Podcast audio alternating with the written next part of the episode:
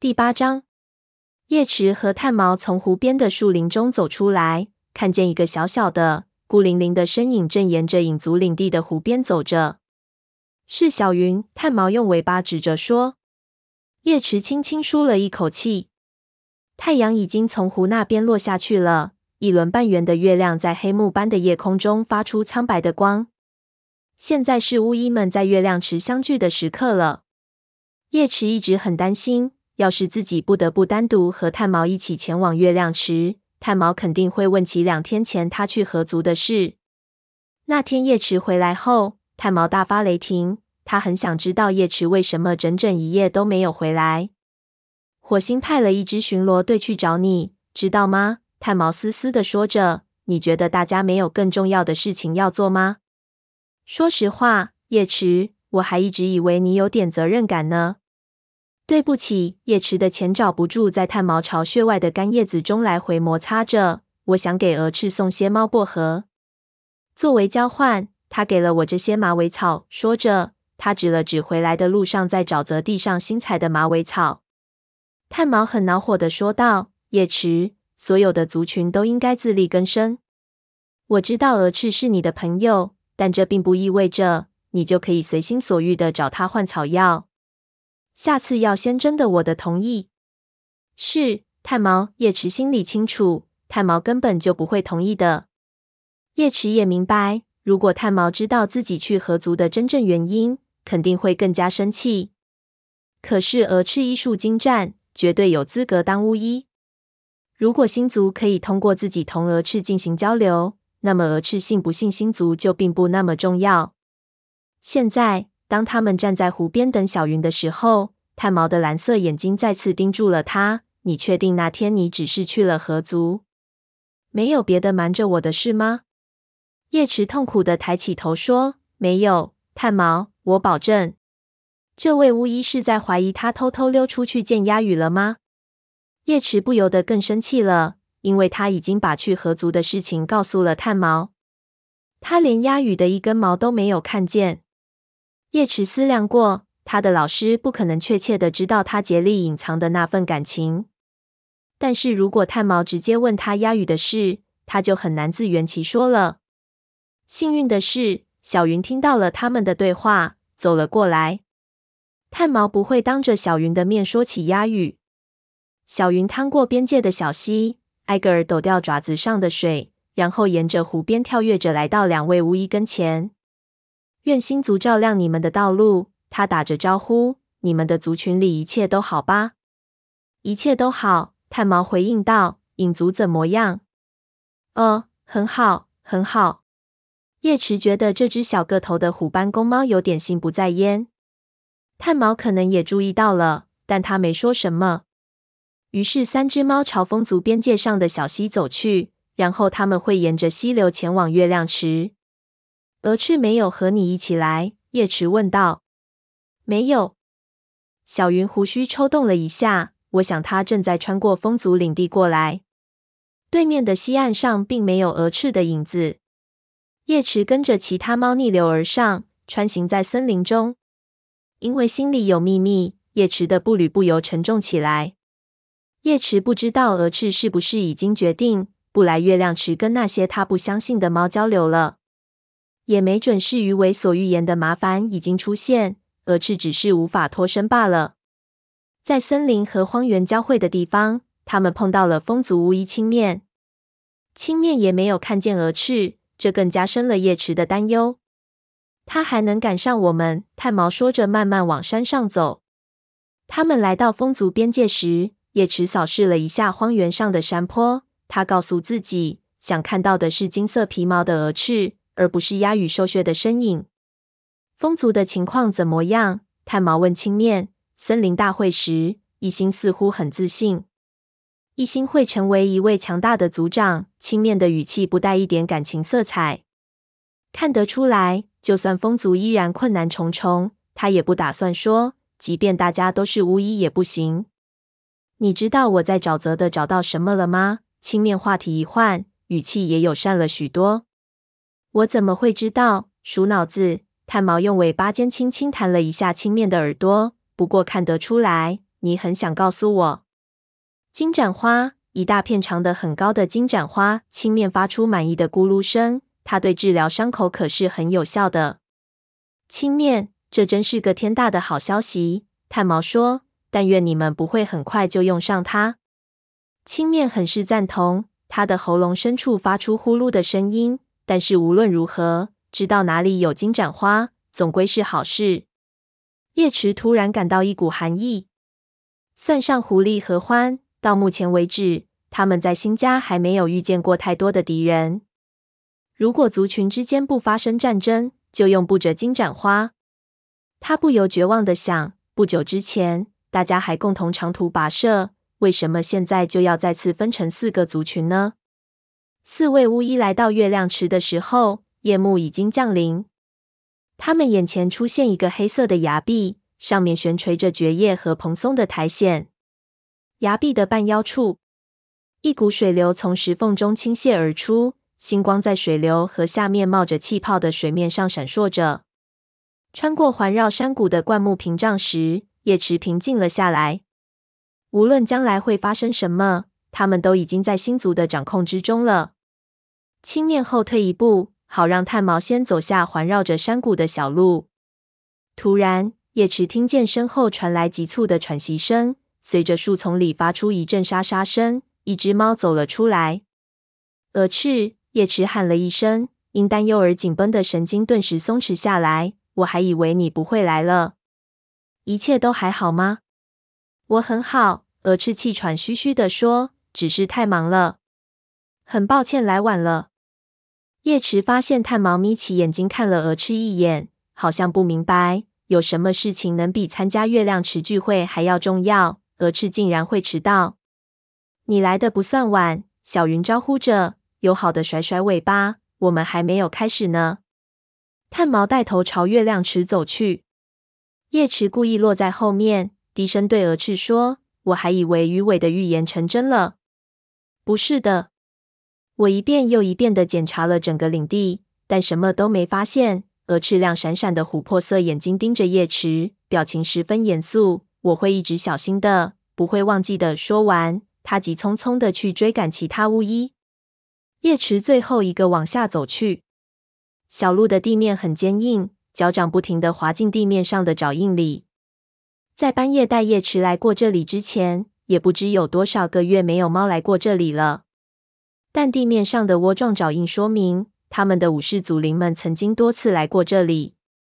一想到自己已经跻身长长的巫医行列，和大家一起在星族的指引下为族群服务，叶池不由感到脚掌一阵刺疼。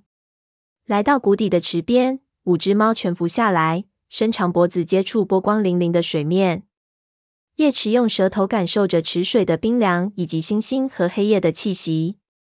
他闭上眼睛，准备接受星族带给他的梦。他期待见到鱼尾，或许还能收到鱼尾给鹅翅更多的警告。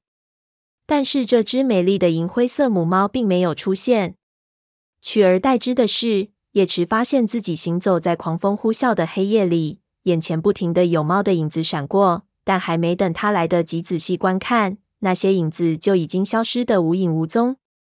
他听见远处一只猫的哀嚎，接着许多猫悲痛的声音在夜空中响起，但他却一句都听不清楚，一个声音都辨识不出来。“你们是谁？”叶池大声问道，“你们在哪里？想干什么？”只有远处怪异的猫的哀嚎声回应着他。他很害怕，心砰砰直跳，一股莫名的恐惧拽着他的爪子，让他差点在阴影中落荒而逃。但他强迫自己放慢脚步，不时来回看着，判断声音的方位，试图弄明白星族发出的信号。最后，他看见在前面很远的地方有一个纯白的亮点，像是地平线上升起的一颗星星。他向前冲了过去，那个亮点越来越大，溢满了他的视野。接着，他从光亮中穿了过去，却发现自己正在月亮池边上眨着眼睛。他醒了，浑身战栗着，感觉自己身上的每根毛都直立了起来。他想起来，却站不稳，扑通一声又倒下去了。于是他干脆卧着，通过深呼吸来平复内心的起伏。他四下里看着，发现炭毛、青面和小云依然沉浸在梦乡，但鹅翅却在一块扁平的石头上缩起身体，显然正沉浸在宁静的睡梦中。鹅翅，叶池喊着，同时伸出一只爪子去戳它。蛾翅，醒醒！河族猫睁开了眼睛，疑惑地冲叶池眨巴着，然后起身往前伸出前爪。来了一个优雅的伸展动作。说真的，叶池，蛾翅抱怨着：“你非得要叫醒我吗？我好几个月都没有睡得这么香了。”对不起，但是你并不想让其他猫知道那个秘密，是吧？蛾翅看了一眼其他三位快要醒过来的巫医，说道：“当然了，我可不想让他们知道。”对不起，叶池。叶池坐起来，开始整理弄乱的皮毛。他不知道其他猫是否也做了同样让他们感到疑惑的梦，不知道他们会有什么想法。所以，当看到炭毛、青面和小云坐起来，神情庄重而迷茫的时候，叶池一点都不惊讶。这次的梦比以往的更难以理解。小云说着，舔了一下胸脯：“我们最好能好好讨论一下。”很好，叶池不由得想，或许他们中有谁明白这个梦是怎么回事。我肯定是不明白。很多的爪子，炭毛插话道：“我看见巨大的白色爪子正在撕开皮毛，洒下血迹。”青面点点头说：“还有大张的嘴，那些是猫的吗？”我无法确定。还有那种说话声，小云颤抖了一下，声音那么响，好像是在预告死亡和危险。这些都是什么意思啊？叶池一下子惊呆了。他们的梦跟他的不一样。星族为什么不让他看到同样的情景呢？是因为自己保守了蛾翅的秘密吗？可是鱼尾来找我了，他不无困惑地想着。如果星族在生蛾翅的气，鱼尾应该会告诉我的。也许跟鹅翅无关，没准星族已经注意到他对鸦羽的感情。难道因为他爱上了那位深烟灰色武士，就变成了一位不合格的巫医了吗？这不公平！他在心里呐喊着。从山谷边上那晚以来，我甚至都没有跟他搭过腔。叶池，你在想什么呢？炭毛的话打断他的思绪。叶池吓了一跳。我我没想什么。当鹅翅在被问及星族的问题时，他也是这样的感觉吗？叶池心里想：他要一直假装下去吗？鹅翅张开嘴巴，打了一个大大的哈欠，喃喃的说道：“星族肯定是在警告什么。”叶池惊讶的看了他一眼，从其他猫的话中不难得出这个结论。蛾翅是觉得这个预言和鱼尾的警告没什么不同吗？但是鱼尾的警告只是针对河族，现在的预言却传递给了其他三个族群。炭毛低下了头，我们必须好好想一想。他说道：“如果前面有危险的话，星族会给我们更多的警告。等我们下次见面时再讨论吧。”小云提议道：“没准到那时候，一切都会明朗起来。”好主意。青面咕哝了一声：“星族今晚上给我们的信息显然不够多。别忘了，武士祖灵和我们一样，也是刚刚搬到新家的。”炭毛补充道：“没准就是因为这个。”他们与我们沟通才这么困难，这倒有可能。叶池不无希望的想，但这并不能解释他的梦为什么与其他猫的不同。巫医们沿着盘旋的小路走出低的，挤过灌木屏障。下山的时候，炭毛、小云和青面走在前面，急切地低声谈论着，似乎已经来不及等到下次见面再讨论了。蛾翅和叶池并肩走在后面。你把我的梦告诉抱星了吗？叶池问道。他的声音很低，其他的猫听不见。蛾翅吃惊地看他一眼，说道：“没有，我怎么会这样做？我怎么能承认星族通过别族的巫医给我传话呢？你可以说这是你做的梦。”叶池用尾巴尖碰了碰这只金色虎斑猫的肩膀，我不会介意的。暴星应该知晓这件事。也好安排武士们留意可疑的东西。鹅翅的尾巴甩动了一下。我不能，叶池。我以前从没有给暴星说过梦的事情，而且将来我也不会。这不是我的梦，我就是不会做来自星族预言的梦。他的声音很平静，神情更加困惑。然后他接着说：“我必须找到自己当巫医的方式，而不是依靠星族。相信我，叶池。除了照看族猫，我什么都不想。但我必须根据我自己的方式去做。”叶池怀疑的看着这位朋友。头顶的夜空中，银毛星带在闪耀着。蛾翅怎么能看见祖灵们闪闪发光的灵魂而不相信呢？他知道蛾翅在努力提高医疗技能。而且真心实意的照顾着族猫，可是不相信星族，他就不能从他们那里汲取智慧与力量。对叶池来说，这种信仰至关重要。他甚至无法想象，如果没有这种信仰，他该如何当巫医。可是如果你不相信，叶池开口道。可是话说到一半，又开始斟酌起字句来。蛾翅，我做过一个梦，在梦里，鱼尾把你们族群的麻烦告诉了我。这个你相信吗？月光中，蛾翅凝视着叶池，眼睛闪着苍白的光。是的，我相信你做了一个梦。他说道。这算什么回答呀？叶池不无沮丧的想。但他转念一想，又觉得这也许是朋友能给出的最好答案了。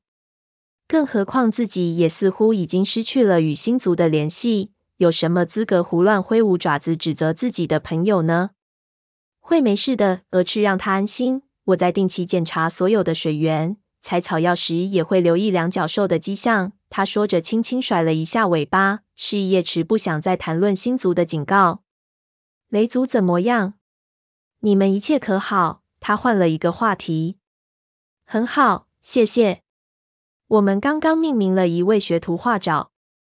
我想，在不久以后召开的森林大会上，你就会看见他了。太好了！他的老师是谁？蜡毛黑暗中的嘶嘶声让叶池一下子停了下来。他感到了危险，浑身的毛竖了起来。什么声音？叶池压低声音问道。此时，他们已经来到风族领地的边界处。荒原从他们身下向四下里延伸，其间散布着裸露的岩石和矮小的荆棘丛。山谷里布满了深深的阴影。叶池，那个嘶嘶的声音再次响起。一个深烟灰色的兽血身影从离叶池最近的一块岩石后闪出，一股熟悉的气息淹没了他。叶池顿时松了一口气。鸦羽，他惊叫一声：“你吓死我了！”对不起，风族武士喃喃说道，谨慎的看着蛾翅。如果你不介意，我有话要单独和叶池说。蛾翅有点惊讶。犹豫着，似乎想要拒绝，但最终还是点点头。